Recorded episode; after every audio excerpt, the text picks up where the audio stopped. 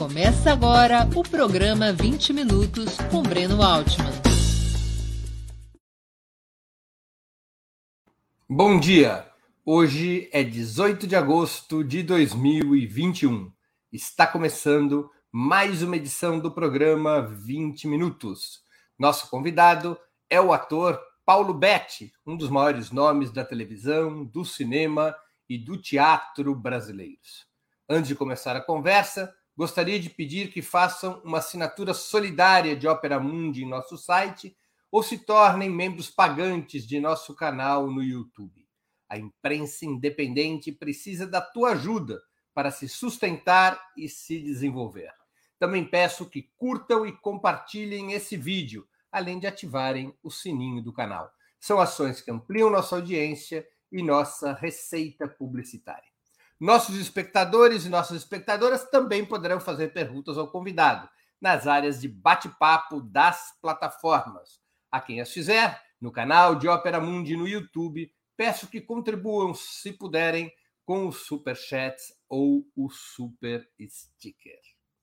Bom dia, Paulo. Uma honra e uma emoção ter sua presença no 20 Minutos. Obrigado por aceitar o convite. Ora, Breno, que alegria. Eu que estava até aqui meio, meio tenso, aqui, assim, pô, eu sou fã do programa do, do, do Breno, né? Eu escuto praticamente, vou dizer, hein, todo dia.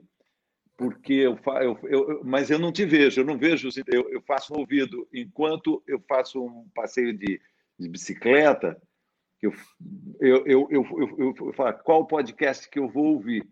Então, ou ouço um podcast ou Breno. E seus assuntos são sempre muito interessantes, né? Nunca é 20 minutos, é sempre passa um pouco, que é o meu tempo da, do passeio de bicicleta. Então, parabéns e viva a imprensa independente, né? Paulo, quantos anos de carreira já são de Sorocaba para o mundo? Você tem uma contabilidade de novelas, peças e filmes em que atuou, dirigiu ou produziu? Não. É muita não, coisa, não. né? Não, não, não, eu não faço muito essa contabilidade, porque sempre me dá uma dúvida de como, quando começou minha carreira. E ocorre-me agora, falando com você, quando você me fez é, que eu comecei quando eu tinha uns cinco anos de idade. Seis anos de idade, mais ou menos. Eu já fazia teatro de bonecos no fundo do quintal da minha casa.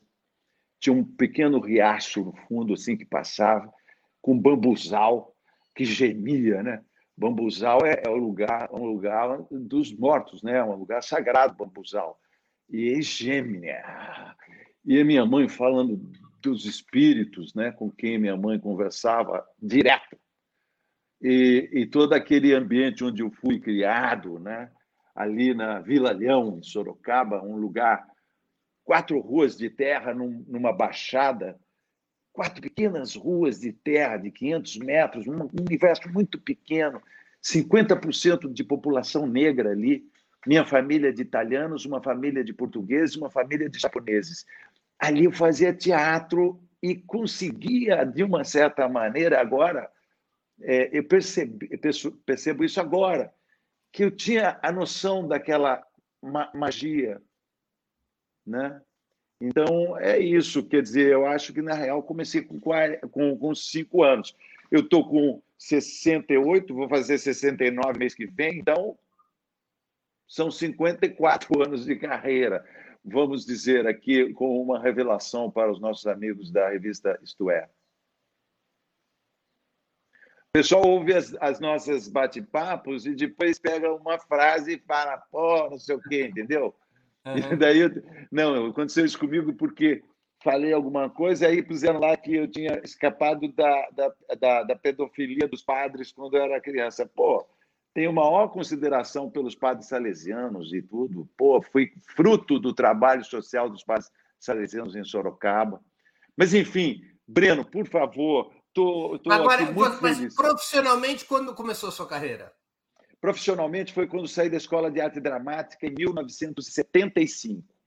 Me formei pela, pela Escola de Arte Dramática da USP e em 75 caí na, na vida. Fui dar aula no, no IL Pérez, comecei como professor. Essa foto é do Feliz Ano Velho, uma peça de teatro que eu dirigi Denise Del Vecchio, Lília Cabral. Baseado Marcos no Calói, livro do Marcelo Rubens Paiva. Baseado no Marcelo Rubens Paiva. É, foi a, a, a gente pegou essa peça quando o Marcelo estava na primeira edição do livro. É, e imediatamente era, um, era, um, um, exemplar que se desfolhava, ele não estava muito bem é, encadernado, aquilo era cantadas literárias. E a gente pegou aquilo porque eu dava aula na Unicamp, o, o Calói, um líder estudantil, Sim, Marcos Calói. Marcos Calói, me procurou, falou: vamos fazer. Aí procuramos Alcides Nogueira, foi, foi Calói também, Denis Del Vecchio, e fizemos. Quando estreamos, o livro do Marcelo estava na 17 edição. Teve uma hora que a gente estava fazendo a peça ainda, depois de quatro anos, o livro estava na centésima, quadragésima edição. Impressionante é, é, esse, esse livro do Marcelo. Teve um filme também, e a peça foi. Mas isso foi depois. Em 75, então, eu fui ser professor, né? porque uhum. eu consegui um emprego Jacob Ginsburg. Claro. E a esposa dele, e a esposa dele me, me, me chamaram para dar aula no IL Pérez. É verdade, no IL Pérez. É, exatamente, é. Dei aula para a irmã do Luciano Zafir no IL Pérez. O, o, fizemos uma peça do Ionesco, olha só, tem tudo a ver hoje. O futuro está nos ovos das nome escolas da judaicas sionistas, o IL Pérez era a menos conservadora. É. Tanto que eu montei uma peça do, do, do, do, do Ionesco e ninguém reclamou. Era, era O Futuro Está nos Ovos. Essa peça é incrível. Incrível. Tanto que o Ionesco hoje é muito comparado com a situação da derrocada das, das, das democracias. Usam muito peças do Ionesco, né? como o rinoceronte, né? dessa estranheza que há hoje né? para entender tudo, né? sempre teatro do absurdo. Né? Claro. Agora, você vem de uma família da classe trabalhadora. Você estava contando essas passagens da sua infância com o teatro como uma coisa, como uma brincadeira, como uma coisa lúdica. Mas como é que a perspectiva da dramaturgia profissional entrou na tua vida num país no qual o acesso à cultura é tão brutalmente elitizado. É, é uma hum. coisa, não, é comum isso. Não, eu, eu minha, minha, minha, minha história seria eu fazer medicina é, na PUC de Sorocaba, porque eu trabalhava como eu era da indústria Votorantim, eu trabalhava para Votorantim, cuja, cuja sede, nascimento, tudo está ali na região Sorocaba, Votorantim.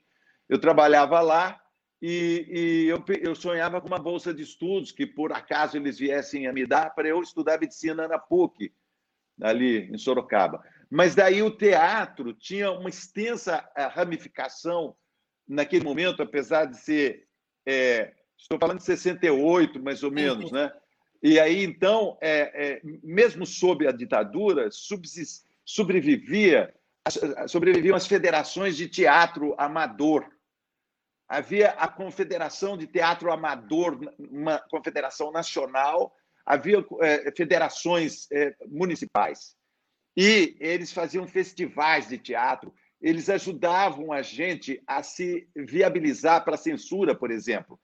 Tinha que, se você quisesse fazer uma peça e colocá-la em público, você tinha que fazer uma papelada para você ser autorizado pela censura na época. E eu me lembro que essa era uma das funções da Federação de Teatro Amador da Baixa Sorocabana. Entende? E aí eu ia lá na, casa, na, na, na loja de um senhor que era o, o, diretor, o Werner Rothschild. Olha o nome dele, Werner Rothschild. Esse Rothschild é igual. Esse cara era um intelectual maravilhoso, um diretor, declamava Lorca, e ele, ele pegava aquela velha máquina de datilografar e preenchia para a gente o atestado. Aí foi, é, esse movimento subsistiu, sobreviveu, embora tivesse a ditadura, tinha esse movimento. E mesmo assim, a, a, a Secretaria de Cultura do Estado mandava atores para dar curso. Então, primeiro, primeira é, possibilidade financeira foi a Bolsa da Secretaria de Cultura do Estado de São Paulo naquela época. Essa bolsa me falou: ó, seu aluguel em São Paulo está pago. Eu tinha, sido, eu tinha ganhado o prêmio governador do estado como melhor ator amador na final de, um, de uma dessas festivais. Era uma maravilha, porque tinha a fase O Pagador de Promessas. Pagador de Promessas, do Dias Gomes. É, eu fazia o papel do, do Zé do Burro, a Eliane Giardini, que eu tinha acabado de conhecer, nós estávamos completamente apaixonados, né? e nós faz... ela fazia a Rosa. E, e, o Adilson Barros, grande ator, que faz uma, uma, fez o filme Marvada Carne, como uma referência, aquele ator principal do Marvada Carne. Adilson Barros fazia também um dos papéis. E essa peça passou pela fase eliminatória de Sorocaba e região, depois foi para uma semifinal e depois foi para uma final que eram dez peças no Festival de Teatro, é, foi em Franca. Aí, aí, nesse final, eu ganhei o prêmio que existe até hoje, chamado Governador de Estado.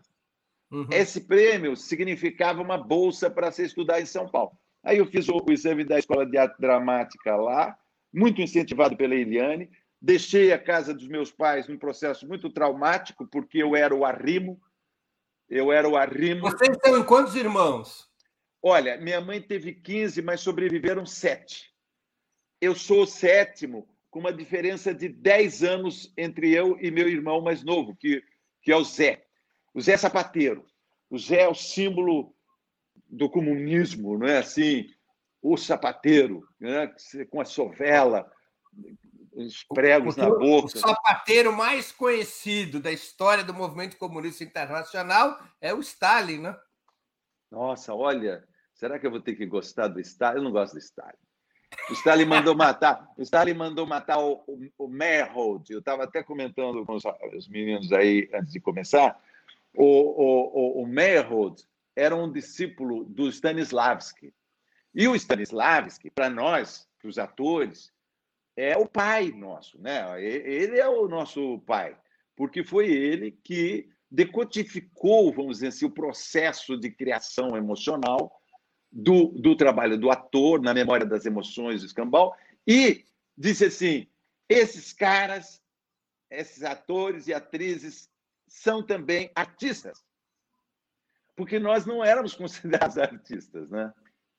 Claro. Nós éramos considerados repetidores de textos. Que não, não, é, geralmente é o que nós somos mesmo. Mas nesse Agora, meio aí. Uhum. Não, mas voltando para os seus irmãos, que eu te interrompi. Então vocês eram em sete irmãos.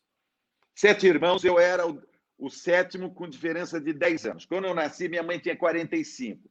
Minhas irmãs eram adolescentes, lindas, quatro adolescentes. Eu fui paparicado pra caramba, porque imagina você nascer e ter quatro irmãs de 15 anos, 16, 17, e elas me né? Eu tinha um irmão de 20, que era Antônio, que era nosso cara, que me levou no, na garupa de um cavalo para me batizar.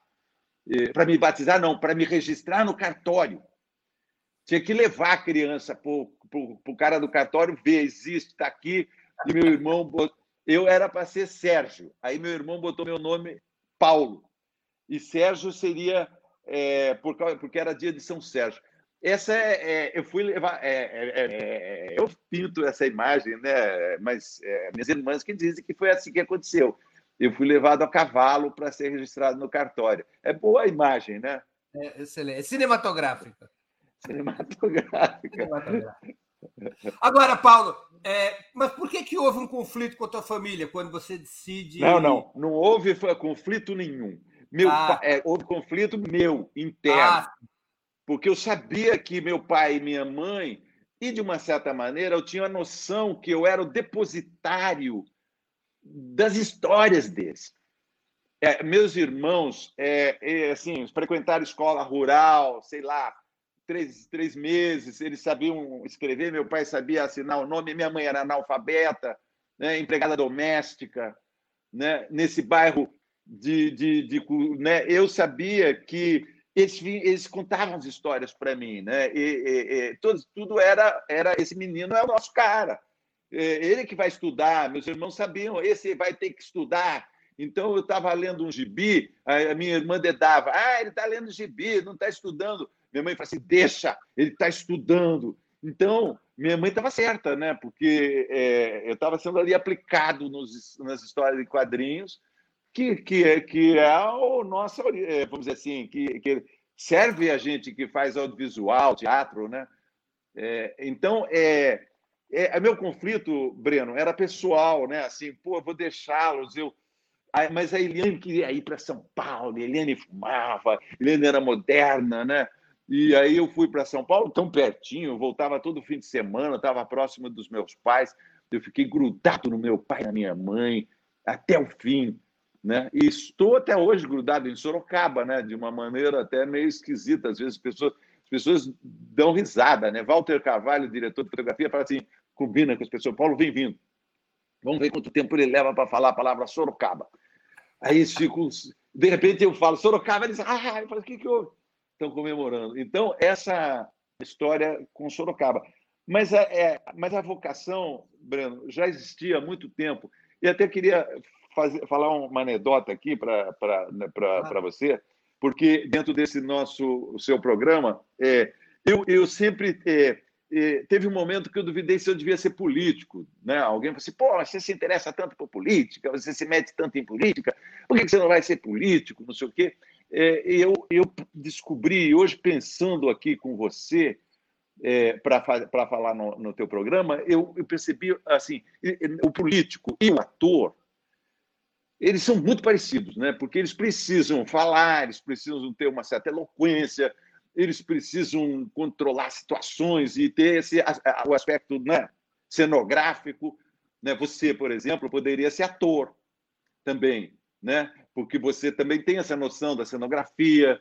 Né? Sempre que eu vejo você, você está com, com seu... Eu tenho o meu cenário aqui, que procura despertar memórias emocionais de diversos aspectos, desde o carrinho aqui, está é, lá de cá, né? É, desde o carrinho de rolimã ali, ó, né, com o arquinho, que são as coisas daquele universo lá da Vila Leão, em Sorocaba, né? a bandeira do Brasil com o negócio vermelho, o Orson Welles ali, é, né? do rádio. Então, é, é, bom, o ator e político, eles são parecidos, assim, né? mas tem uma diferença. E a, essa anedota ilustra essa diferença. Eu, então, depois da eleição de 89 do Lula, teve uma eleição ali por 92, e, e o PT sondou me, me lançar, através do meu amigo Adair Rocha, candidato a deputado federal no Rio, né? E aí se inscreve. Eu falei assim: não, não tenho, não tenho ficha. Não, faz sua ficha, de repente você quer. E aí eu fiz a, a desgraceira de preencher a ficha. Daí preenchi a ficha. Um mês depois saiu uma foto minha no, no Jornal do Brasil. É, é, a foto estava boa, né? Você sabe que nós, atores, somos, somos uma mistura de vaidade e insegurança é, explosiva, né? Então, é vaidade e insegurança. Eu vi a foto, estava boa, deputado federal. Peguei minha bicicleta, como faço todo dia, para ir numa, num lugar lá que eu vou andar lá perto da praia, e no caminho tem um, tem um peixeiro. Sempre eu, o ator, lançava acenos para o peixeiro de longe. Oi, então, porque era a nossa camaradagem e era também a minha função, né? Aí, quando eu passei aquele dia, eu era político. Eu desci da bicicleta, fui até o cara e lhe dei um abraço. No meio do abraço, eu falei: hum, eu não sirvo para isso. É... Porque o político é isso, tem, tem que abraçar, pegar a criancinha e, e tal. E aí, é, o papel da arte que você colocou no título, né? Qual o papel da cultura, né? Eu vou. O Domingos de Oliveira falava mais sobre a arte, falava assim: olha, o negócio nosso é a arte. Né? A cultura é outro papo. A gente, até com relação à cultura, nós temos que ter uma liberdade artística. Né? O papel da arte é ser livre né? e desimpedida, não. Eu tinha pensado na palavra certa, mas a arte tem que ser libertada tem que ser total. E também até se arriscar né, em diversos aspectos. Por isso que eu falei assim, pô, por que, que o, o, o, e aí a questão do, do, do Mayakovsky, o Mayakovsky, ele era um aluno do Stanislavski, mas começou a aparecer o cinema. Né? Estamos ali por volta de 1920, começa a aparecer o cinema. Aí o Stanislavski o Mayakovsky era um aluno do Stanislavski, como claro. tinha que ser, começa a contestar o Stanislavski. Fala assim, eu quero fazer diferente, pô. Quero fazer de outro jeito, quero usar as descobertas do cinema, né? E, e, e tanto que ele depois, o Mayakovsky, forma também um grande aluno que é o Eisenstein, uhum. que, que vem, que, é, que fez de teatro. De certa forma, é uma outra escola artística, né? Sim, é, é, é, mas é assim, é, mas é a mesma raiz. Tanto que quando uhum. o Mayakovsky foi é, perseguido pelo Stalin, o, o, o Stanislavski saiu em defesa dele. Porque qual era a acusação? A caritice não permitia que o Mayakovsky fizesse Hamlet ou outras peças clássicas que não fossem de acordo com aquela arte que eles queriam que tivesse naquele momento as peças, e aí então alguém pega aquele jornal oficial do partido e mete o pau na consistência ideológica do Mayakovsky. Aí o Stalin manda matar o Mayakovsky com dois tiros na nuca, depois de matar a mulher dele enquanto ele estava preso. Porra! É, é, eu, eu, sou Mayakovsky, entendeu? Mayakovsky não, eu estou falando, tudo que eu falei Mayakovsky, leia-se é Meyerhold. É. Tinha em Sorocaba um, um, velho amigo nosso que era uma espécie de messias. O Meyerhold foi dirigia o Teatro Yiddish da União Soviética. Olha só.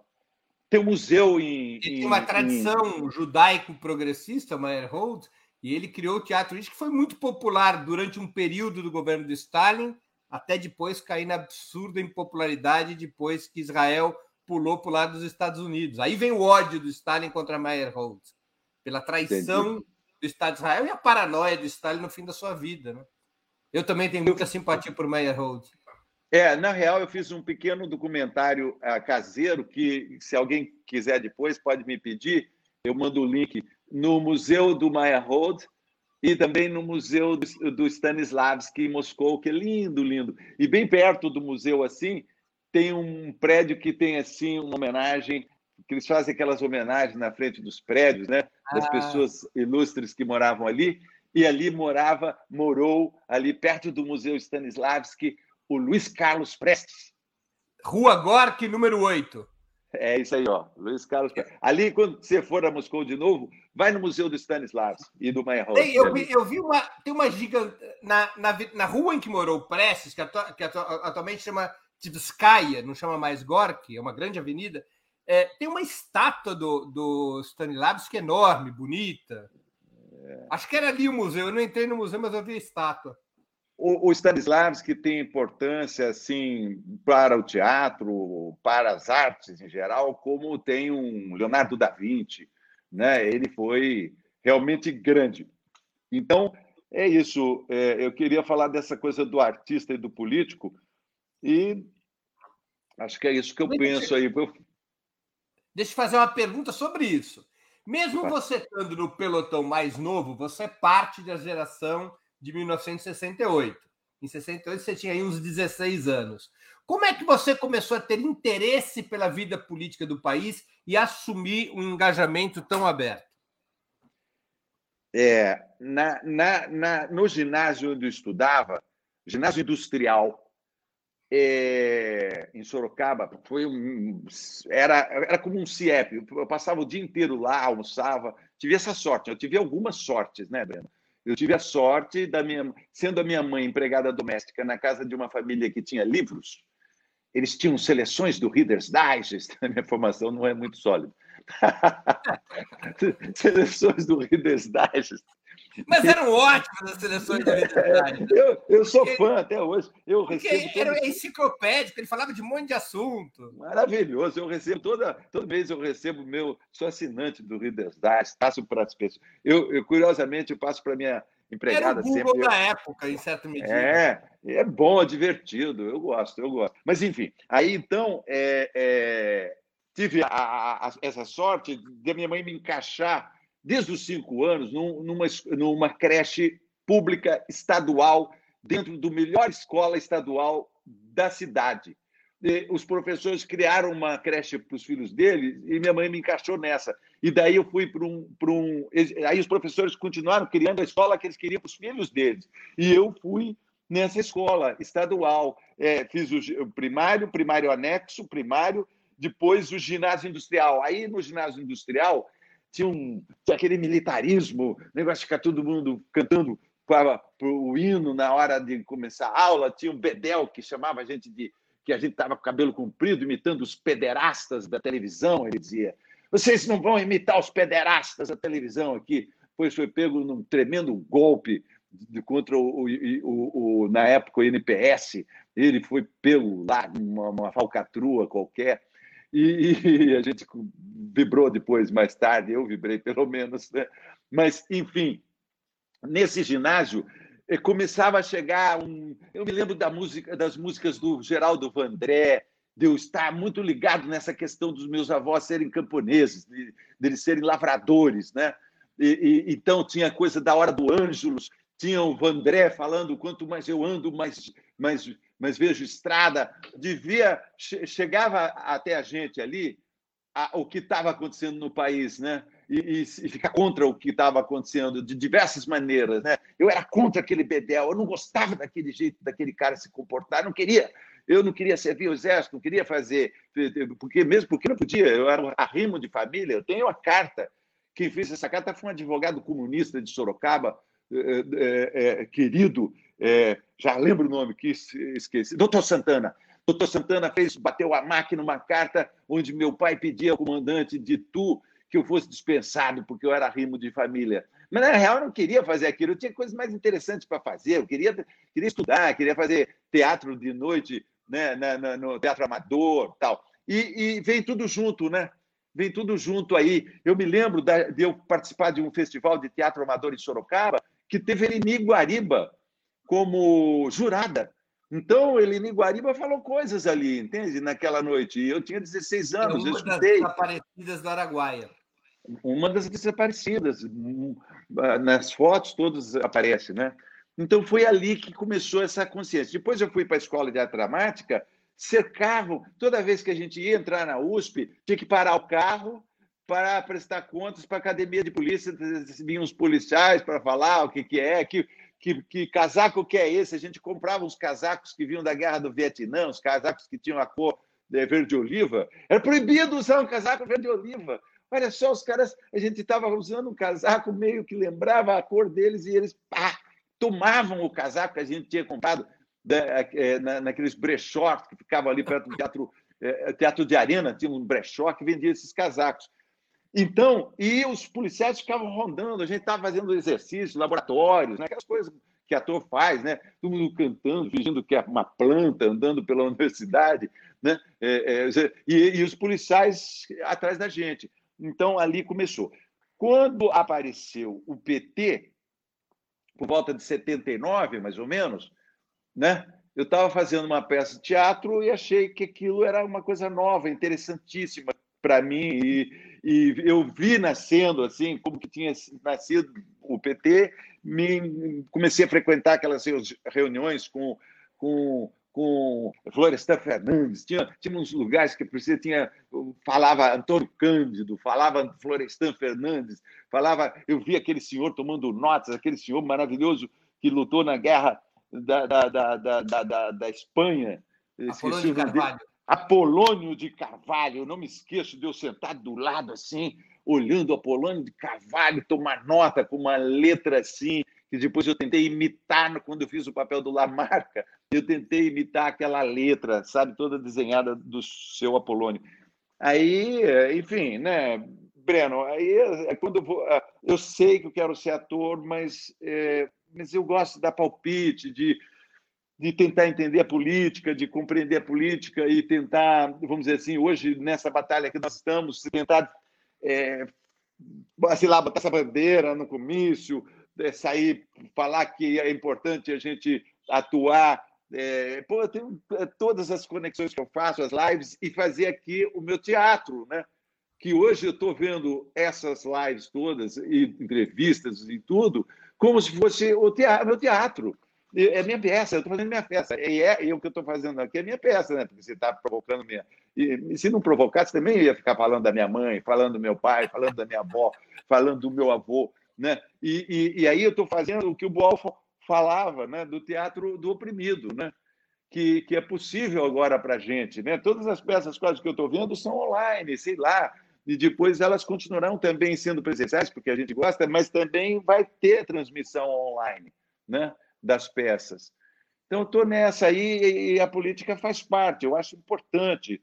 É, agora, também eu não gosto de ficar cobrando ninguém que vem. Porque quando você está na, na, na, na, arena, né, na, na, na, luta, você fica muito chateado com quem não está, né? Você fica, querendo falar assim, pô, vem cá, porque você quer que venha tomar porrada com você, né? Você, assim, vem aqui, pô, vem aqui, ó, ó, perdi isso, perdi aquilo, porque a gente, né? Se eu ficar só bonitinho, né, fazendo a novela, não sei o quê, fazendo essa coisa e publicando no, né, é, é, tudo bem. Agora, à medida que eu fico falando e vai carregando tal, tem pessoas que, pum, corta, né?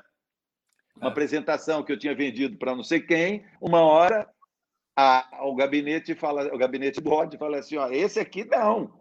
Aí o cara corta, né?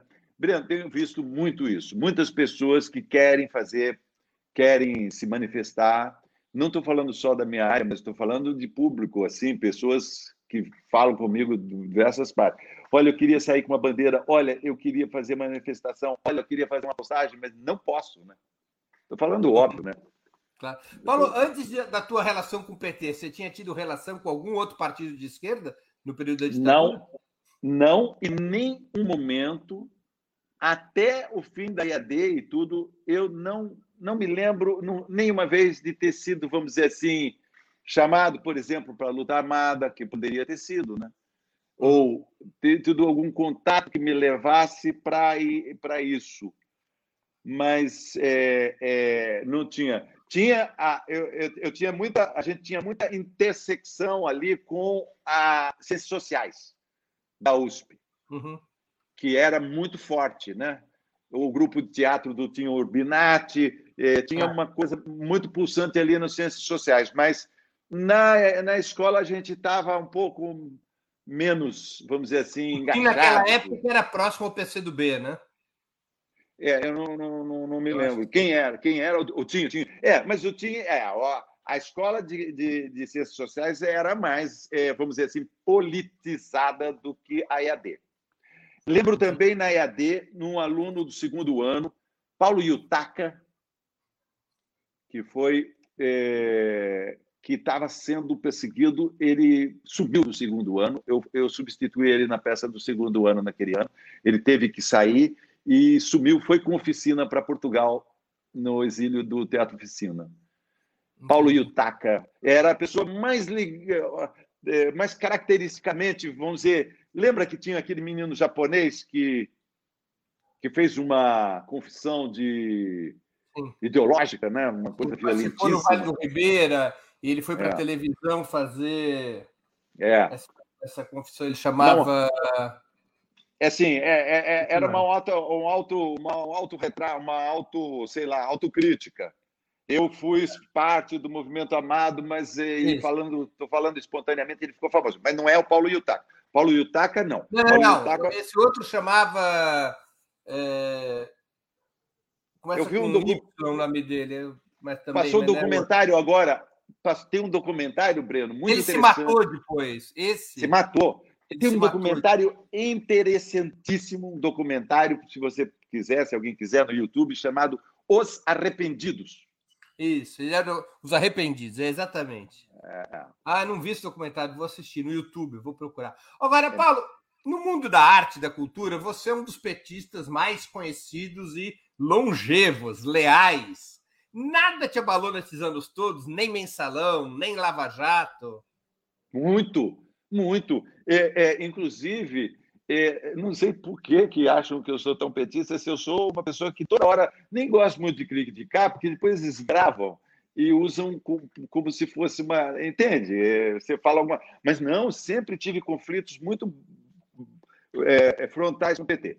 Um deles está caracterizado numa coisa que é, é ridícula, mas eu vou falar. O Lula nunca foi ver uma peça minha, rapaz. isso para um ator é imperdoável. Sabe, eu sei que tem, eu não vou citar nomes, tem colegas meus, um pouco mais velhos que eu. Ah, você fazia, mas é por essa questão. Sentar na poltrona de um teatro e ver um ator. Se o Paulo Maluf for me ver no teatro, eu já fico mais simpático com ele. Se, se, se o cara vai me ver no teatro, ele passa a ser um aliado meu. E tinha momentos que eu precisava que, que o Lula fosse. Por quê? Estava na rua bilheteria, era meu negócio que não estava indo bem naquele momento, e ele ia dar um up, uma levantada. Então, é, essa questão me marcou, sempre me marca, e até na última reunião que teve aqui no Rio, quase falei disso, depois falei, ah, não vou falar. Não vou falar, porque senão vai, vai, vai, vai, vai ser exceção de saco. Mas seria bacana que o Lula, eleito, fosse ao teatro, ver uma peça.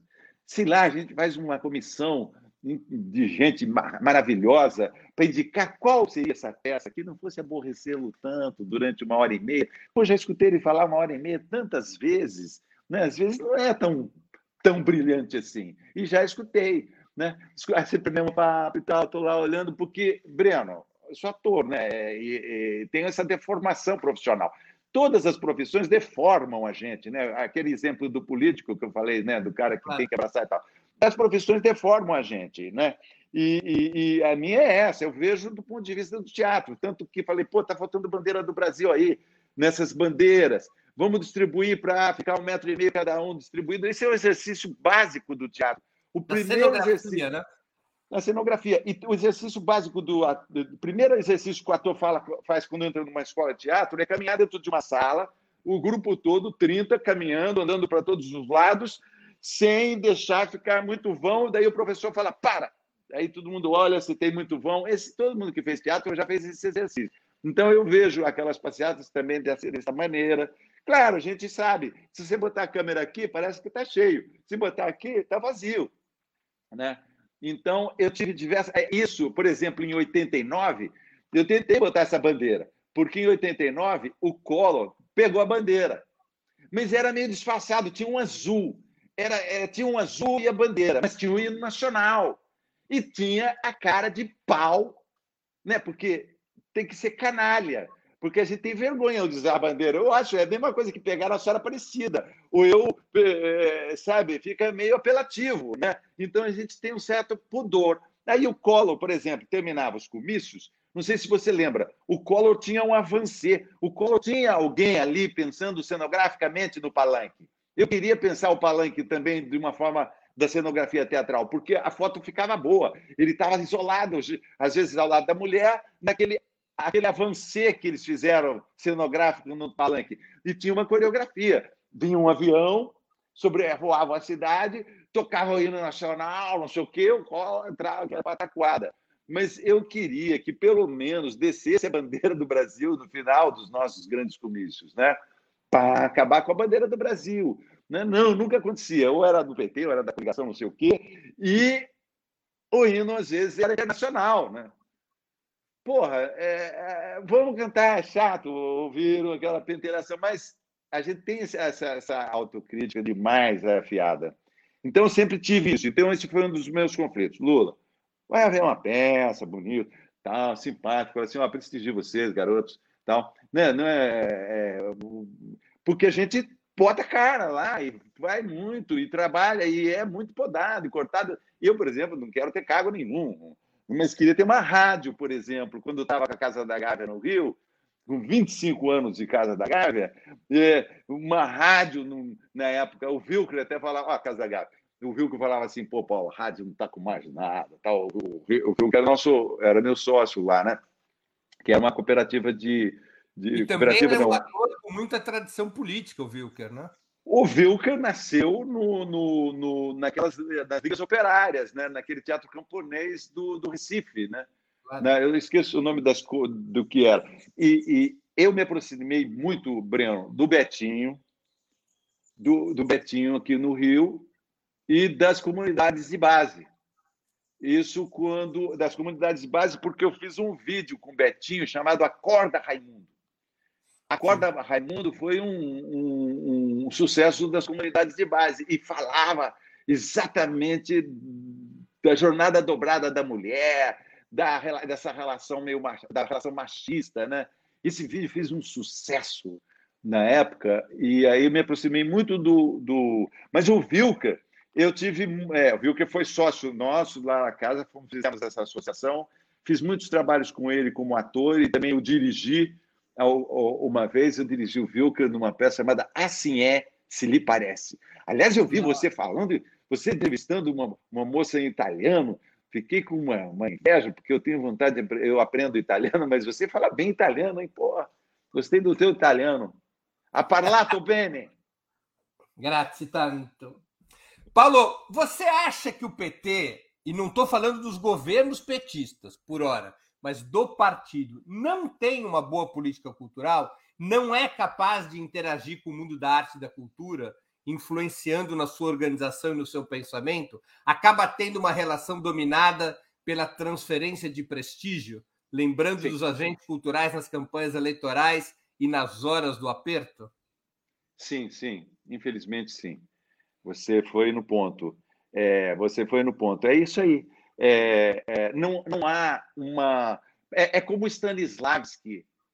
É, é, como achar que nós somos só decoradores de texto. Você entendeu? Aquele, é ser o artista lá que o Stanislavski nos colocou, é isso. E nisso eu posso falar exemplos banais. Por exemplo, na eleição de 89, no debate do Lula contra o Collor, o debate final, que foi numa quinta-feira, é, é, Lula abria o debate e Collor e, e Lula fechava o debate. É, o debate. Ele, ele foi no sorteio, ele tinha a primeira palavra e a última palavra do debate. Eu falei, pô, ganhamos, ganhamos esse debate, porque é um pênalti marcado no primeiro tempo e pênalti no final do segundo tempo e nós vamos ganhar. Só quero dar um palpite no pênalti do segundo tempo. O último pênalti, eu gostaria de te dar um conselho, Lula. Falei isso para ele no avião na terça-feira, quando ele ia pintar aquela coisa da, da, da esposa e do, do seis em um, três em um, não sei o quê.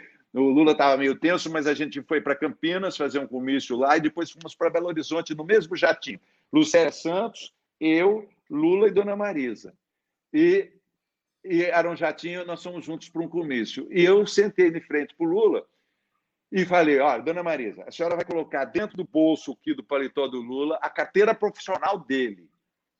E Lula, você vai ser simplesmente pegar a carteira profissional no final, mostrar para o espectador aquela coisa real, né? Um, é uma imagem entranhada no, no consciente coletivo total. Você vai falar o que você quiser, pode virar para o colo e perguntar se ele já teve uma, se sabe o que é, o que significa. Enfim, esse é o gol do pênalti. É ali naquele canto que você vai estar. Vai por mim. E aí, no final, o que, que ele falou? Eu sempre que eu encontro ele, falo isso, ele fica puto. Eu falo assim, pô, sempre se pá. Ele falou assim: não, eu não sou um caçador de marajá, eu sou. Você disse que é um caçador de marajá, mas você é um caçador de maracujá. Quem foi que disse que isso era melhor que a carteira profissional? Caramba!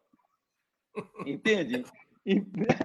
né? Então, eu acho que é essa a raiz, essa a origem que eu discuto. E também tive um momento, Breno, que eu fiz um trabalho, quando em 89 o Lula perdeu, é, eu não, não renovei meu contrato porque eu tinha uma peça para eu, eu, eu viajar e eu preferi, ao invés de fazer novela, ir com a minha peça. E com a minha peça, eu fiz um puta trabalho em 22 capitais, indo em todos os diretórios do PT e conversando com os artistas, e eu sempre reparei que os artistas estavam fazendo a camiseta, fazendo um teatrinho, mas sempre tinha dentro daquele lugar uma sala onde tinha alguém que era mais difícil de me, me, me, me recepcionar, que estava assinando um cheque, que estava fazendo essas coisas, né? Mas e aí, infelizmente, é natural que isso aconteça. Né? Não houve.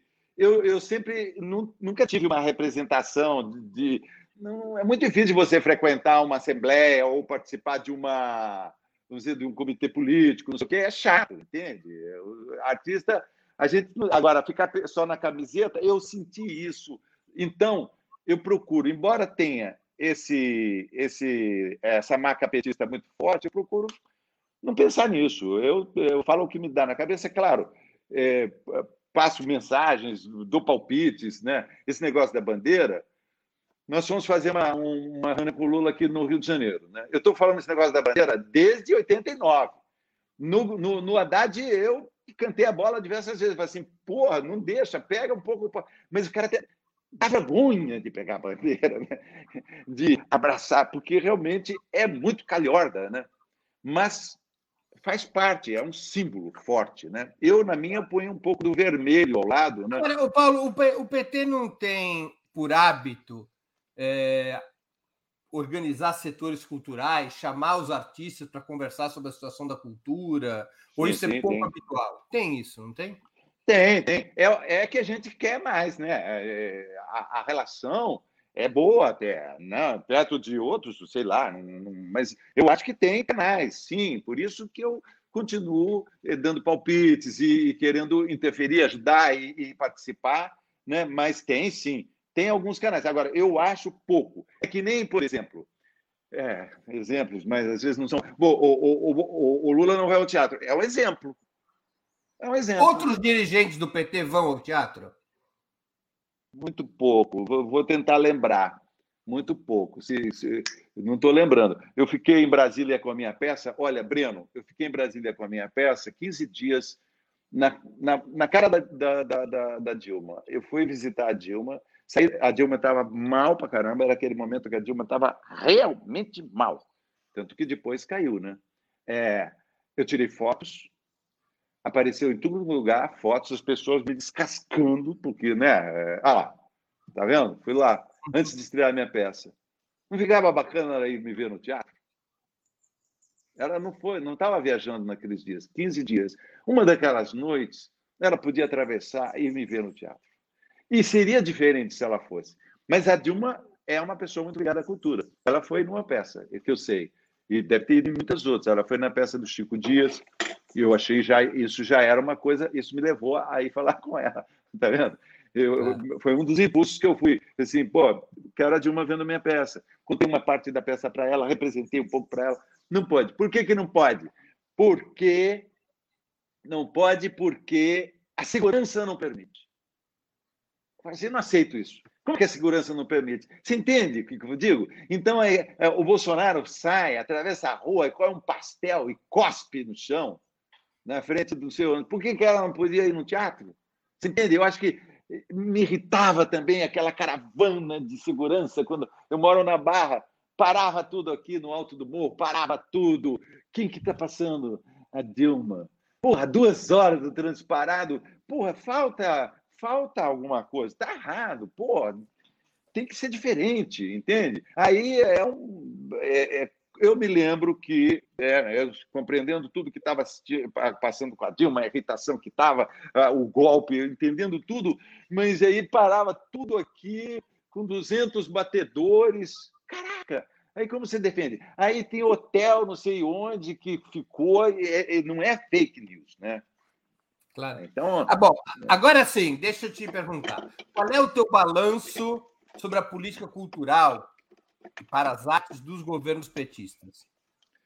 Olha, é disparado melhor do que todas as que nós tínhamos anteriormente, né? Pô, na Ancine, na criação do fundo, né? Diversas coisas, né? No próprio ministro que, que de repente nós tivemos, que fugiu, Gilberto Gil, né, é, é, grande ministro da cultura que tivemos, o que né, o Lula foi muito inteligente em, em colocá-lo ali. Nós lutamos muito para que o, o, orçamento do ministério subisse de meio por cento para pelo menos um. Era uma luta. O Lula, o, o, Gil criou uma aposentadoria junto com a Rosemary, a cantora, uma aposentadoria para gente na, na, na Petros né, criou um, um, sistema ali para. Era um entendimento da nossa. Mas o PT, sim. Eu acho que é, boas políticas, sim, claro. Mas agora, acho que nós temos que fazer muito mais. Teve Antônio Grassi na, na, na Funarte, que fez um trabalho, não é porque o Grassi seja meu irmão, pra, praticamente, o Grassi fez um belo trabalho na Funarte. O, o, o Sérgio Mamberti fez um trabalho incrível né, na, na diversidade cultural né, integrando diversos. O Sérgio costurou o Brasil todo, né, os ciganos, os indígenas, enfim. Claro que o PT era muito, muito melhor, né, muito é, é, melhor. Né? É que a gente quer mais sempre, né? queremos mais, porque realmente, Breno, eu acho que a cultura, o teatro, a arte em geral, faz uma diferença, né? Por que, que nós vivemos? Bom, tá bom, vamos comer, vamos beber, vamos conseguir botar o prato de comida na mesa, vamos de cada um. Mas depois? Depois precisa vamos para os sonhos. Depois precisa o quê? Ir para a igreja evangélica conservadora? Ou assistir uma peça de teatro do caramba na rua que alguém está fazendo, que pega e desperta uma consciência crítica política? Falta. Eu te... É essencial. Eu tenho certeza que é essencial. E é algo, ah, ah, é algo que teve muito peso em outras experiências de esquerda, como em Cuba, como na própria história da União Soviética, né? o peso da cultura para formar um pensamento crítico. Né? Sim, é, é, é e para atuar, é, o, o, teatro, né? O cara sobe no, no, no, banquinho e faz o que que ele faz ali quando ele discursa? É teatro. Então, quando veio é, é, aqui no Rio, agora teve uma reunião dos artistas com Lula, eu fui com a minha bandeira. Morri de vergonha de entrar com uma bandeira enrolada dentro do hotel, né? Num hotel na, aqui na. Aí tinha lá uns 40 companheiros, eu passei com a minha bandeira, os caras fizeram assim, eu falei assim, pelo menos estou apoiado nisso. Mas não, fa não falei logo da bandeira, né? Mas daí eu falei assim, porra, já tem quatro pessoas falando, aquele fundo estava horrível. Todo mundo com os celulares ligados para um fundo do hotel, sem graça. Eu falei, ah, dá licença, gente, deixa eu pregar essa bandeira aqui atrás. Fui lá, o Stuckert, Stuckert, né? É, me ajudou a. Pre... Ele adorou ele na hora, falou, boa! E me ajudou a colar. Ele tinha, ele tinha um, um, uma fita crepe, que é a salvação da, da do, do, cinema e do, do teatro. Colou a bandeira, ficou lá. E aí deu fotos lindas, o Lula falando, aquela bandeira do Brasil no fundo e tal, e todo mundo contente. E, e, e precisa ter essa noção. Mesmo, sabe, Breno, na 89, voltemos àquele debate fatídico uhum. em 89.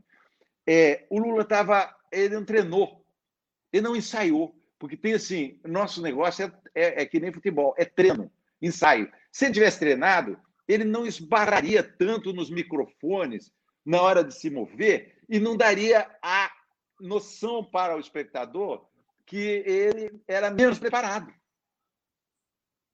Porque era. O outro estava limpinho, com as pastinhas de acusações, falando assim: ó, aqui estão as provas, não sei o quê, aqui estão as provas. Então, né, pau, e o Lula. Pô, as pessoas já achavam. Tinha o negócio do babudo, né? Do, do na época, o babudo do, do que o Brizola falava. Sapo babudo. Né? É, o pessoal tinha medo do sapo babudo. Quanto mais bonitinho o sapo babudo se apresenta. E a gente queria ensaiar. E eu estou falando, a gente queria ensaiar, estou falando Daniel Filho, estou falando Roberto Tal, pessoas que entendiam pra caramba, estavam dispostos a dar essa assistência, sabe? Ficar no coach, assim, no canto do ringue, para falar assim: peraí, vim para aqui a minha, não sei o quê, vamos tirar o suor da cabeça do, do, do, candidato. E, esses caras eram os grandes nomes da TV brasileira. Eu me lembro de estar fazendo a novela Tieta, tocou, é, o Daniel interrompeu a gravação porque ia falar comigo para dar instruções para o Lula. Ele, queria um canal com o Lula nessa área. Daniel Filho era o cara, é o cara que sabia tudo, né? Então acho isso, Breno, e acho, pô, que bacana que a gente que eu pude falar disso aqui de uma forma afetiva, carinhosa, né? Porque é isso, claro. Claro que eu adoro o Lula e, e vejo a história dele com a família dele Agora, só que como eu também venho de uma história meio. meio isso para mim é, já foi, pronto, tudo bem. Você é, era fodido, eu também era. Vamos embora. Agora daqui para frente, entende? Então, é, acho que. E agora vem essa história que vem aí, é, né, Lula na frente, enfim, vamos ver o que vai acontecer, né? Deixa eu fazer uma, uma outra pergunta sobre essa questão de política cultural. Leis de incentivo, como a Rouanet e outras, baseadas em renúncia fiscal de empresas privadas, não acabam transferindo o comando da produção cultural para o mundo do capital? Não seria mais democrático e mais positivo para o país um modelo de fundos públicos, nos quais as decisões de produção fossem tomadas por uma combinação de representantes do governo, do mundo da cultura e da sociedade civil? O PT não acabou ficando nos seus governos num modelo que tem muito de privatista, e isso explica, por exemplo, por que o cinema brasileiro, mesmo nos períodos petistas, ele teve muito blockbuster, por exemplo, de comédia de costumes, e pouco cinema original, ao contrário do que aconteceu com a Argentina? Olha, excelente a, a sua o que você falou né? compreensão que você tem da história. É, eu estive envolvido com a Lei Rouanet, envolvido, digo, de acompanhar desde Vefor. Quando o Vefor foi ministro do Fernando Henrique durante oito anos, ele fez muitas reuniões para discutir aspectos da Lei Rouanet. Eu me lembro de ter participado de muitas delas. E depois houve um momento que o PT também fez essa questão que você está fazendo.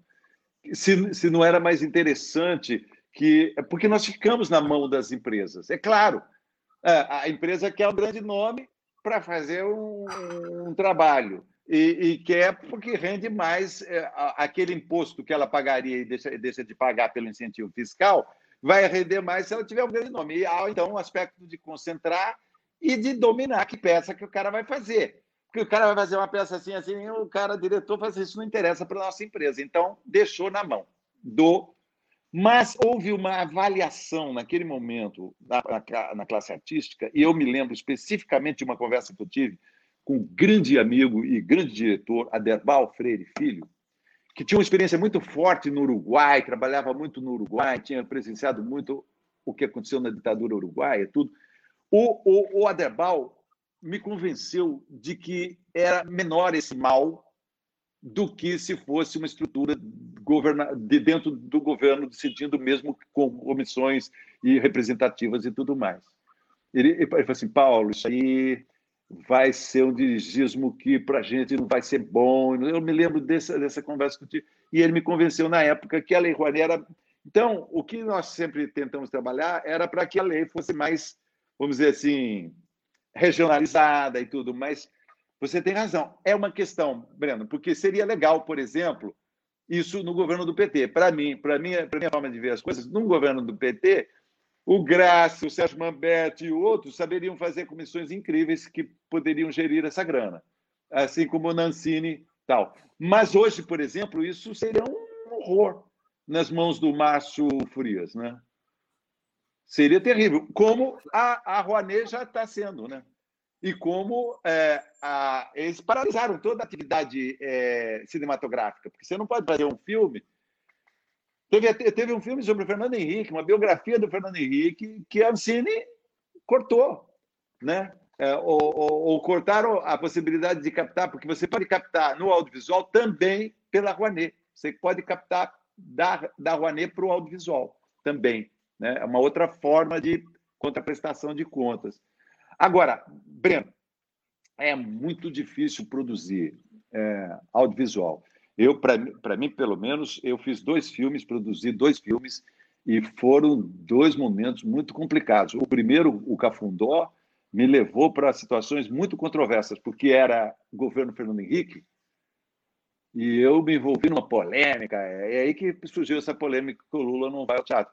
Porque eu tinha que, eu tinha que conseguir. Eu consegui um patrocínio da Petrobras para o meu filme, Cafundó.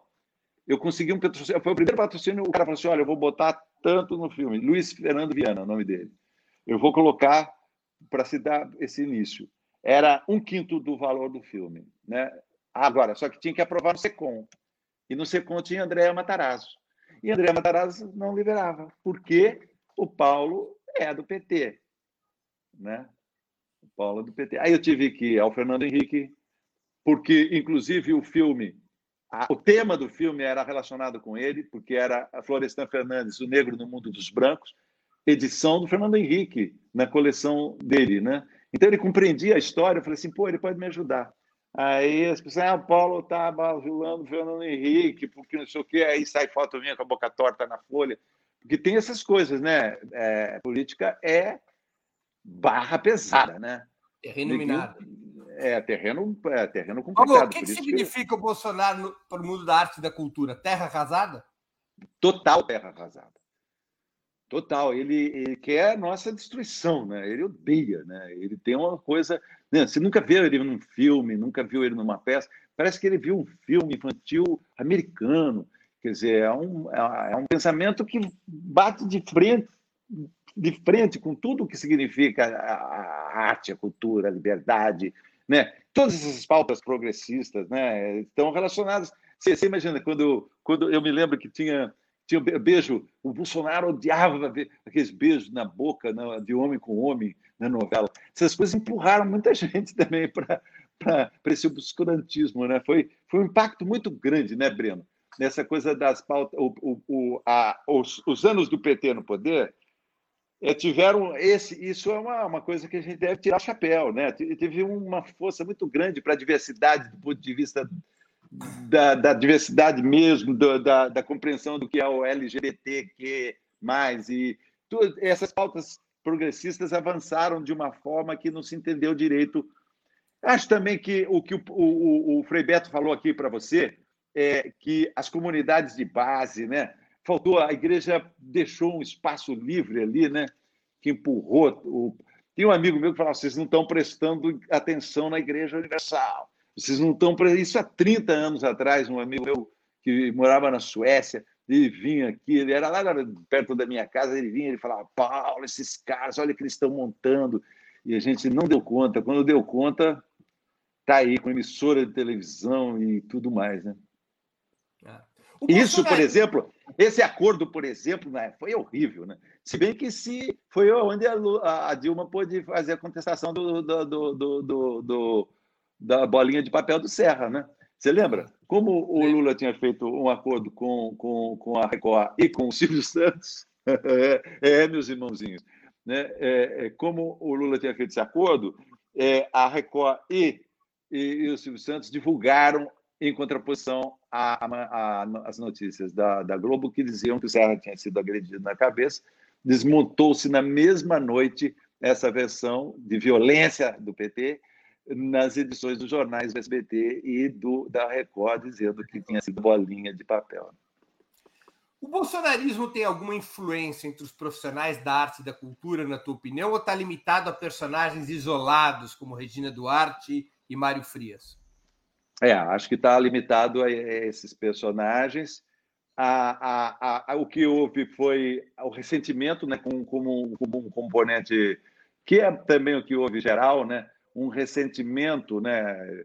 É, é, muita gente que era muito ressentida porque se julgava, porque, é, vamos dizer, tem um, uma certa exorbitação intelectual que às vezes você tem algumas pessoas, enfim, não sei por que, que eles, não sei por que, que o Vereza, o Vereza foi apoiar o, o Bolsonaro, né? O Vereza, o Vereza é um no... uma história de esquerda, né? Sim, foi torturado e tal. Fez o um grande filme do, do, Nelson Pereira sobre o. Foi militante do Partido Comunista, Vereza? Foi, mas teve uma hora que o Vereza. Uma vez eu vi o, Be, o Vereza é, numa reunião sindical aqui, nosso sindicato aqui no Rio, dos atores, numa, no, no Princesa Isabel, o que ia se afastando assim no palco, o Vereza agrediu o viu, cara. À frente de todo mundo. Eu acho que ali o Vereza já estava meio sendo o, um, tendo um certo ressentimento. Depois até ele fez, ele faz, é gostado disso, né? Nossa profissão, Breno, é fogo. O Vereza faz papel de Judas. O personagem dele, no momento, ele tem um monólogo que é o Judas, onde ele prega um evangelho apócrifo e que, que faz a defesa do Judas. Né? Então, é, nós atores somos muito deformados pelo nosso nosso aspecto profissional, né? O médico olha você assim, ele já fala assim, ah, tampa, ele já vê onde que talvez você tenha uma carência de nutrientes ou alguma coisa. A, a, o ator tem isso. A gente, porque Breno, não estou falando, acho que é um absurdo. Nossa, é, um, um, dos grandes autores do teatro é o Pirandello, né? Uhum. O Pirandello que fala dos personagens e, e, e, como nós somos vistos, né? Porque eu sou visto como Lamarca. Tem gente que chega para mim e fala assim: o juro que Dona Clara, esposa do Marighella, ela tinha uma simpatia maior por mim porque eu fui o Lamarca. E ela falava: ah, e se meu marido gostava de você, era uma forma dela falar que me agradar, porque o meu o marido dela não me conheceu, o, o marido dela não me conheceu, ele morreu antes até de eu fazer a marca, né? Mas sabe, a gente é muito identificado com os personagens. Agora eu faço um personagem gay e, e, da novela e eu ando pelas ruas, eh, as pessoas falam Cruzes, todo o, o, Gari, olha lá, o Gari fala Cruzes. Eu, eu ando até com o óculos do personagem, eu guardei aqui, ó. De vez em quando pede para eu fazer, eu boto o óculos. Olha aqui. Eu boto o óculos e faço. Por quê? Porque dá uma alegria para a pessoa naquele momento, provoca uma satisfação. Cara, cara, dá uma risada. E depois ele chega em casa e fala: Porra, eu vi o cara hoje, não sei o quê. Valeu, valeu. Né? Então, acho que essa é uma função nossa, fazer divertir, né? Primeiro, divertir as pessoas, é gostoso divertir as pessoas. Tem outros conceitos, né? Cada vez mais o Brecht, né? Está aí presente, mas o Brecht dizer. Opa, teve uma, uma, um bloqueio de conexão do Paulo. Vamos só esperar um pouquinho que ele volta. Bom, o Paulo estava concluindo aqui uma resposta, ele congelou. É, peço aqui para a produção entrar em contato com ele, de repente ele saindo e voltando, a gente retoma a conexão. Bom, a gente está entrevistando Paulo Betti, ator de cinema, de teatro, de televisão.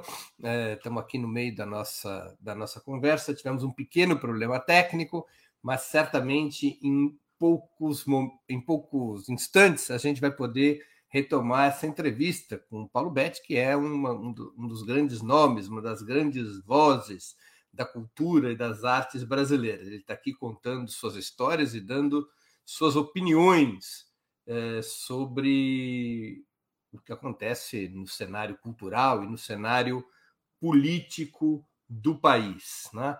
Ele teve algum probleminha de conexão e a gente está aguardando para poder retornar, e estamos aqui já no, nos momentos finais da entrevista. É, vamos aguardar só mais um pouquinho. Enquanto isso, eu vou pedir para a produção, eu já vou fazer a propaganda do, do 20 minutos de amanhã. Né? É, amanhã, quinta-feira, dia 19 de agosto, às 11 horas, nós vamos ter mais uma edição do programa 20 Minutos Internacional. A convidada será muito especial, é a professora, escritora e militante marxista norte-americana Jodie Dean. Ela é autora do livro Camarada, que acabou de ser é, publicado pela Boitempo, pela editora Boitempo. Vai ser uma entrevista cujo tema será Quem são os camaradas? É uma discussão sobre a situação política internacional dos Estados Unidos, sobre os temas que ela propõe no livro. É uma entrevista que será em inglês, mas com legendas em português. Né? Então todo mundo poderá acompanhar. Uma entrevista em inglês com legendas em português. Amanhã, quinta-feira, dia 19 de agosto, às 11 horas da manhã. Eh, pergunto aqui à produção como é que está o retorno do Paulo Betti à entrevista. Que eu estou aqui sem informações e a gente precisa ver se ele vai conseguir voltar. Ele está voltando. A informação da produção é que o Paulo já está voltando. Obrigado. Ah, pronto. Oh, pronto, já está de volta. Ele voltou. Eu sempre, eu sempre acho, eu, se, eu sempre acho que eu estava falando um absurdo tão grande que por isso que caiu a conexão.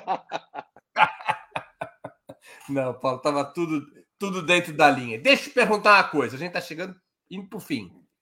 Se Lula vencesse as eleições e te indicasse ministro da Cultura, o que seria uma excelente ideia, o que, que você faria para reconstruir o setor? É, não sei. Eu, eu, a primeira coisa era, era, era negar, negar. Assim, ó, não tenho competência para isso. Eu, eu, eu lembro quando Gilberto Gil era ministro, de assim, 8 horas da manhã, o Gil com terninho e cantando o hino e tudo aquilo. Não, não, não, eu não, não faria.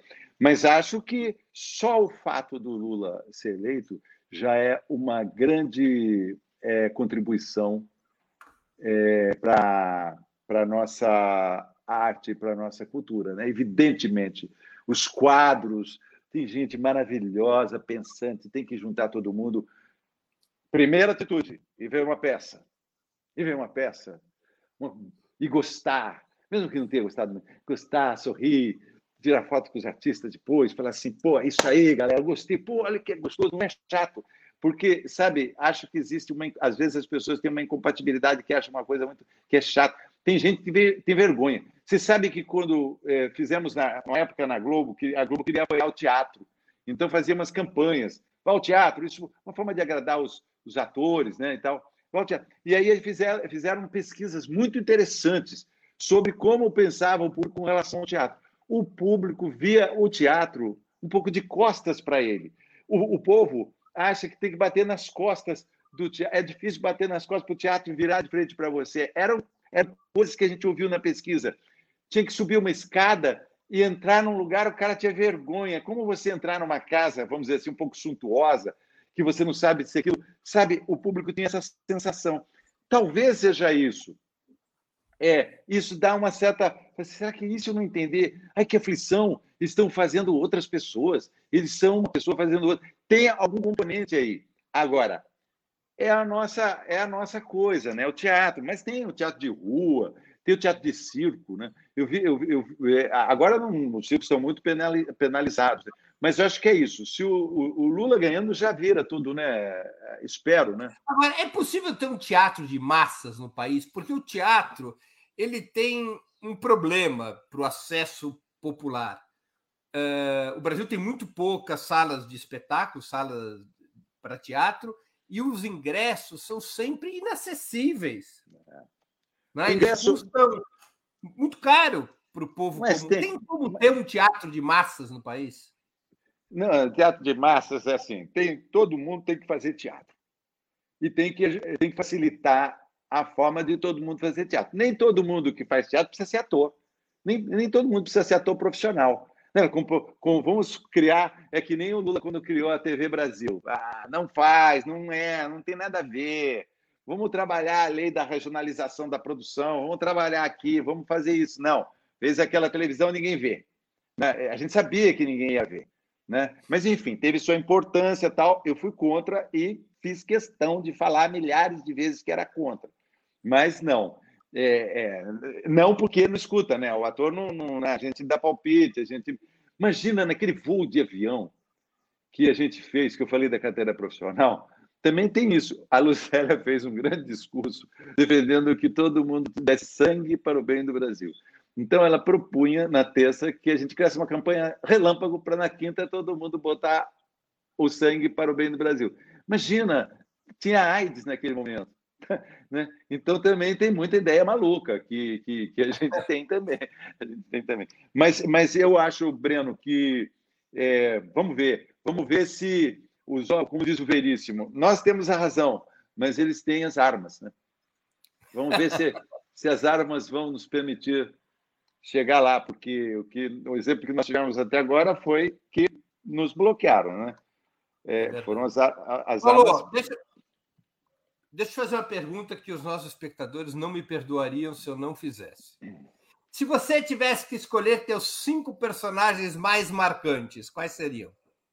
Lamarca, Timóteo, Timóteo D'Alembert. Há uma referência. Lamarca, o capitão Carlos Lamarca. O capitão Lamarca. Filme eu, Lamarca. Onde eu dei o sangue, digamos assim. Eu peguei e falei assim: pode tirar sangue aqui, emagreci 15 quilos, fiz uma loucura porque achava que eu estava fazendo o papel de um. Achava não, considerava que estava fazendo o papel de um herói e tinha essa importância e eu queria ser honesto.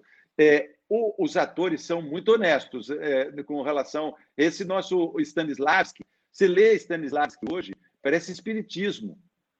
A, a, a você receber o personagem que o Stanislavski propunha na, na memória das emoções. O Plínio Marcos dizia que ator agarra até em fio desencapado para fazer um papel.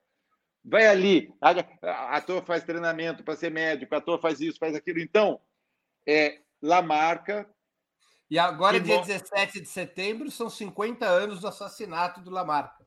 É.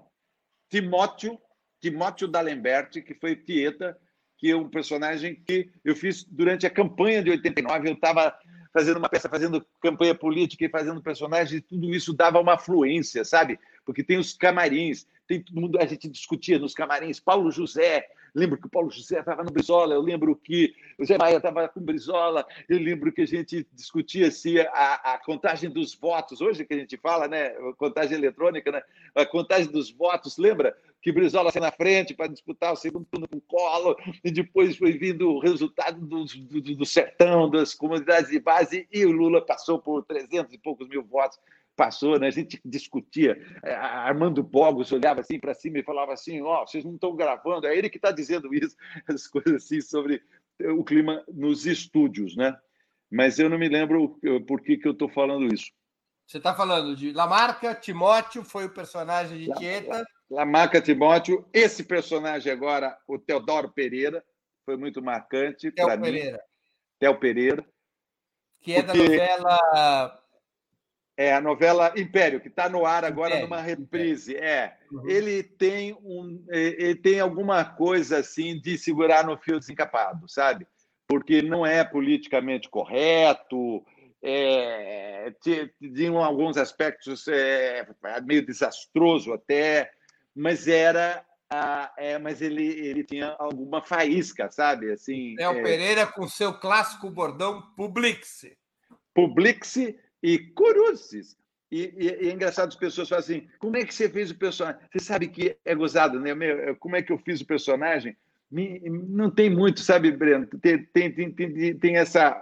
Eu, eu compus uma, uma dobradinha entre a composição Meyerhold com a composição Stanislavski. Eu explico. A composição Stanislavski diz que você tem que buscar o íntimo do personagem. Então, memórias emotivas, emoção do personagem. E aí eu tinha uma irmã, eh, ela faleceu, e ela fazia uns gestos com a boca. A minha irmã fazia assim: Paulo, Paulo, eu estou casada há 40 anos com o Zé. Odeio ele. Odeio ele. Era muito engraçado.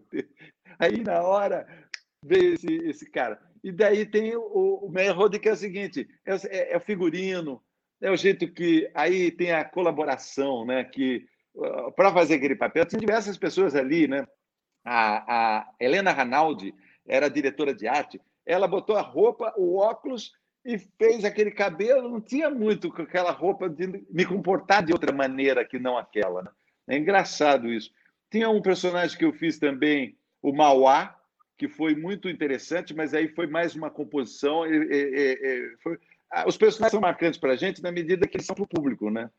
Eu fiz ah. o, Ed, o Ed Morte também, do Alain Fresnot, que, que ficou marcado. Eu sempre é, pro, eu gosto dos personagens de humor. Né? Eu fiz a, a, a, peça de teatro mais importante que eu fiz foi na carreira do Divino. Sim. Nem, nem, nem foi Feliz Ano Velho, foi na carreira do Divino que eu falava da cultura caipira a gente fez um trabalho lindo, o Sofredini, que escreveu um lindo texto sobre a cultura caipira, baseado no livro do Antônio Cândido, Parceiros do Rio Bonito. E o Sofredini era um autor maravilhoso. E aí, e aí eu, como ator, faço essa homenagem ao Sofredini, porque, sim, nós, atores, precisamos do texto. Nossa arte não, não é criar o texto, nossa arte é fazer aquele texto escrito ganhar corpo, carne, sangue, suor, lágrimas, que a gente vai buscar nas nossas memórias e que faz com que a gente seja meio maluco de alguma maneira, né?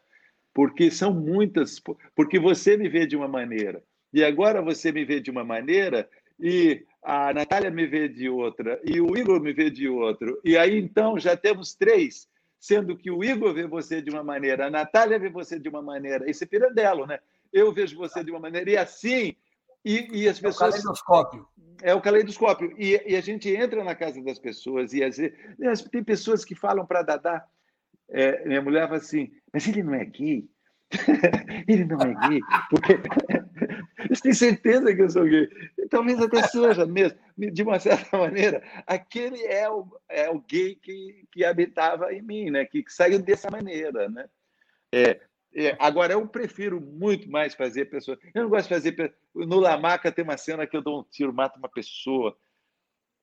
Acho tão. Não gosto de, da arma. É, eu fui formado, né, como você, Breno, mais novo que eu, um pouco, mas aos filmes americanos, né? Do John Ford, aquele negócio todo, né? Das armas. Isso é mais uma prova de que a cultura é importante, né? O que seria os Estados Unidos sem a indústria cultural do cinema americano, né? É, do cinema americano, que foi uma determinação ideológica e pragmática de um governo lá que falou assim, ó, onde for nossa, nosso, nossos filmes, vão nossas, nossa maneira de ser. Os Estados Unidos sempre, né, através do cinema. Quando aparece uma bandeira do Brasil, num, uma bandeira dos Estados Unidos num filme é, americano, tem dinheiro ali do governo. Não, e a China, a China provavelmente ultrapassará os Estados Unidos na economia, nas forças armadas, talvez até no bem-estar social, mas demorará muito mais para conseguir disputar com o cinema americano. Né? E eu vi muito faroeste, né? muitos filmes é, é, em Sorocaba. Uma coisa, o primeiro filme que eu vi na minha vida com a minha mãe. Minha mãe me levou para ver um filme de mãos dadas era um filme sobre José Rigó. Um documentário. Puxa, era barra pesada, cara. Aqueles operações que o José Rigó fazia aparecendo na tela, aquilo tudo, né? Mas, enfim, o cinema é, é, é por isso uma. Acho que o PT foi bem nessa área. Tivemos uma boa, um bom comando Nancini, tivemos uma estrutura, inclusive tinha uma distribuição de filmes é, eu tenho muitas cópias do Cafundó aqui, feitos por um sistema que o PT fazia de distribuição de fitas para tudo quanto é lugar, para passar em, em cineclubes.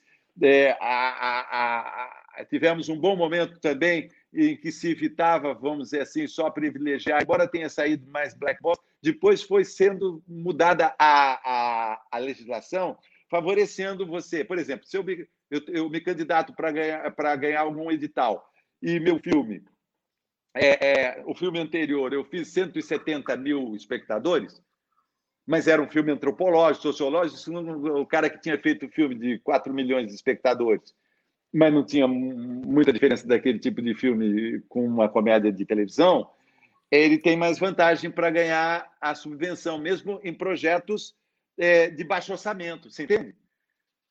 Então eu passei, eu passei quase 10 anos defendendo essa minha relação com o PT também foi durante o período do Cafundó. O Cafundó poderia ter sido encampado pelo Olívio Dutra no Rio Grande do Sul, ou então pelo governador do Mato Grosso, que na época era o Ayrton das Contas, que era tudo petista. Podia fazer o um filme ali, junto com eles, e eu não precisava ter caído ali na, na, na no André Matarazzo assinar o projeto. Né? É, é essa visão falta. Mas vamos, vamos que vamos. Paulo, a gente está chegando no final. Vou te fazer duas perguntas que eu sempre faço aos nossos convidados. A primeira, qual livro você leu ou está lendo durante a pandemia e gostaria de sugerir aos nossos espectadores? E a segunda, qual filme ou série assistiu ou está assistindo e poderia indicar a quem nos acompanha? Olha, é, pode ser diversos, não vou, não vou falar muito. Vou, posso falar um pouco do, do o Tortarado, eu achei um livro muito interessante, O Torto Arado. Eu, eu já li alguns livros indicados aqui por pessoas aqui, hein? Eusênio Busso me fez, me fez comprar o livro do lindo livro do das memórias de guerra do, do autor do. Ah, esqueci o nome dele agora. Maravilhoso. A, qual que é o autor do 1984? George Orwell.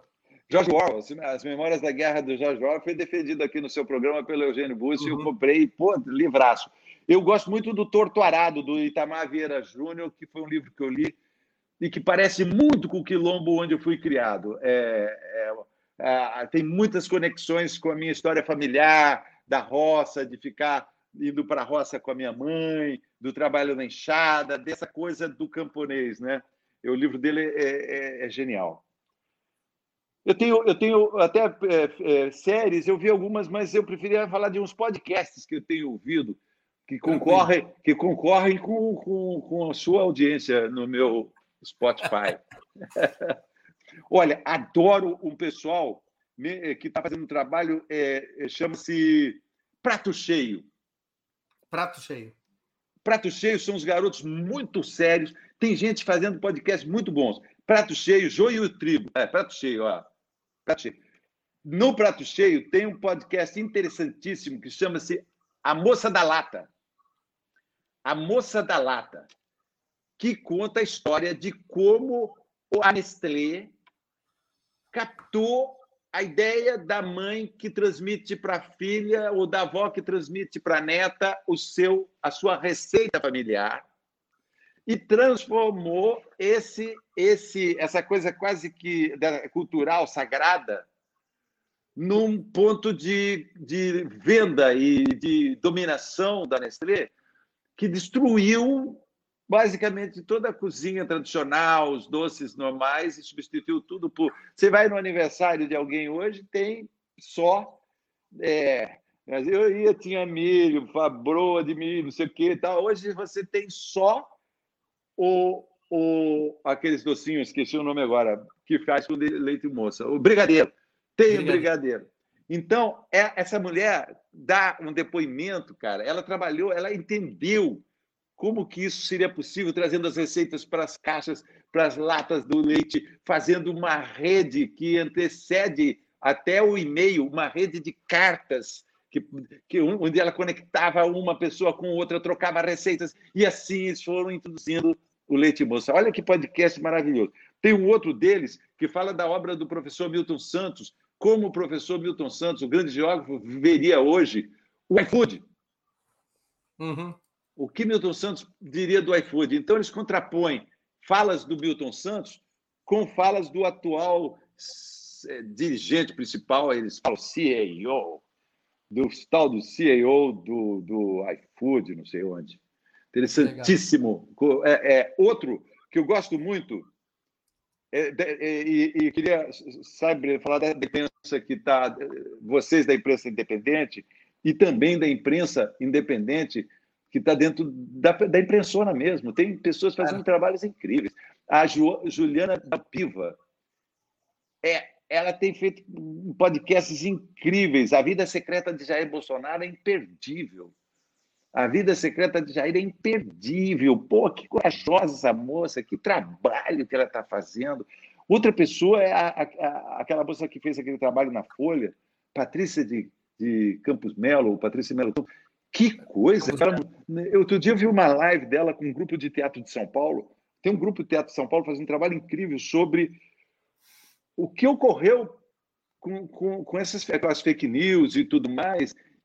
Ela foi tão agredida, Breno, não no, no, no programa, mas pela, pela, pelo gabinete do ódio, é, aquele negócio do furo, né? Ela é aquela jornalista que, o, que o Bolsonaro falou, é, que é dar o furo. Porra! Se imagina o que ela sofreu no prédio onde ela mora. Saía uma mulher todo dia, esperava, gritava, uma vizinha gritava com outra. Você morar num lugar que as pessoas ficam xingando você quando você sai para ir embora da sua casa para o trabalho. Essa mulher é um, tem que ser homenageada. Né? Então, eu queria homenagear a Juliana Dalpiva e a, a Patrícia Melo Campos. E falar, ah, tem outros fóruns. Tenho o Foro de Teresina, que eu gosto muito também, da Piauí, uma vez por uhum. semana. Foro Teresina é muito legal a análise que eles fazem política e tal. E tem umas meninas que eu acho muito bacana, meninas. É, são é, a Tati Bernardi faz o calcinha larga, que é genial, calcinha larga. E o calcinha larga da Djamila, o da minha mulher, da Dadá, também foi um show, Dadá Coelho, mas o da Djamila também, caramba, como eu me identifico com a Jamila, porque a Jamila, ela foi empregada doméstica e tal, é, eu só não tenho essa questão é, de, da, de, da, negritude, que eu não sou, né? Mas eu, eu queria contar uma coisinha só, só Breno, assim, claro. sobre minha, na minha biografia, faz parte da minha autobiografia. O meu avô trabalhava, meu avô era esse camponês que trabalhava a meia é, de um fazendeiro negro. O dono das terras onde o meu avô trabalhava, ele era negro. E eu era menino, eu ia na roça nas, visitar meu avô e tal, e eu via Casa Grande da posição da senzala. Então, é, então parece até meio, é, é, é, parece uma certa demagogia. Existe até uma classificação é, dentro do conceito da fala, né, do lugar de fala, né? E, então, tanto que eu fiz o meu primeiro filme, longa-metragem, foi Cafundó, né? Que falava da, da, liderança carismática desse homem que ficava no caminho da roça do meu avô. Então, acho que essa experiência me, vamos dizer assim, me. Marcou. Me marcou muito. É, e, e, foi quando me viabilizou eu, eu, eu, fazer a minha peça autobiográfica. Assim, tinha que ter alguma coisa muito séria. Mas tinha essa. Né? Qualquer história pode virar uma autobiografia. Todo mundo tem a sua história interessante. Mas eu falei assim, mas essa deu ficar olhando. E o, o, o seu João, que era o dono da fazenda, passava com o carro. Do lado tinha uma menina negra bonita. E minha mãe, nem lembro se ela era bonita, mas a minha mãe falava assim: o Paulo vai casar com a Nazaré era essa menina. E isso, isso é, é marcante né, para mim. Bom, acho que eu falei tudo o que eu queria falar. Paulo, eu queria agradecer muito pelo teu tempo e por essa conversa. Realmente obrigado pela oportunidade que você deu aos nossos espectadores, às nossas espectadoras e a mim mesmo de te reencontrar e de te ouvir com tantas histórias e tantas ideias. Muito obrigado, Breno. Vamos, vamos, vamos que vamos. Na luta, saúde para você e boa sorte para você aí. Tá, tá, bonito o seu cenário, hein? Eu, eu fiquei com. Eu fiquei meio. É, a luz ficou meio. me fez brilhar um pouco, mas tá bom. Mas tá, tá bom, bom também. Ah, eu ia contar uma historinha que eu contei para os meninos antes de começar. Eu, minha irmã, Cida, às vezes contrariada, muita coisa ruim acontecendo. No final ela fala assim: é, mas tá bom também, Paulo. Tá bom também. Tá bom, Paulo. Saúde, cuide-se. grande abraço. Você também, adorei. Obrigado. Obrigado. Encerramos assim mais uma edição do programa 20 Minutos. Como eu já disse, nos voltamos a nos ver amanhã, 19 de agosto, às 11 horas da manhã, com mais uma edição do programa 20 Minutos Internacional. A convidada será a professora, escritora e marxista norte-americana Jodie Dean, autora do livro Camarada o tema, quem são os camaradas? A entrevista será em inglês, mas com legendas em português. Até lá, obrigado pela audiência e um grande abraço.